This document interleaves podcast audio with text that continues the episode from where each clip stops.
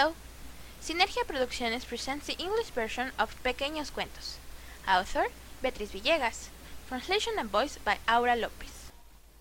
Clean teeth. One afternoon, the whole bear family was home. Dada bear, Mama bear, and Baby bear. They had just finished eating dinner when Mama bear asked Baby bear to go brush his teeth. He was playing with Dada bear, so he refused to go because he thought it was such a waste of time. Thankfully, Dada came to the rescue and said to him, When you eat, tiny small pieces of food get stuck in between your teeth. After a while, those small pieces turn into bacteria that will eventually mess up your teeth. If you don't want that to happen, then you have to wash your teeth every time you are done eating. Understand? Once he explained this to Baby Bear, he taught me how to brush his teeth correctly.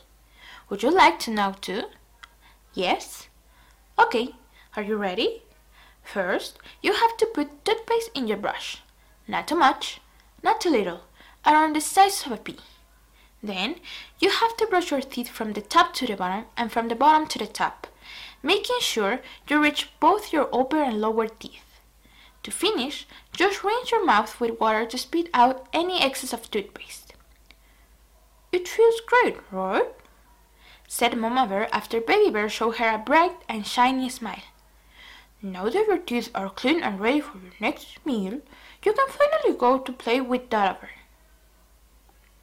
Dada Bear and Mama Bear can now be at ease because Baby Bear knows how to take care of his teeth and doesn't need to be reminded of.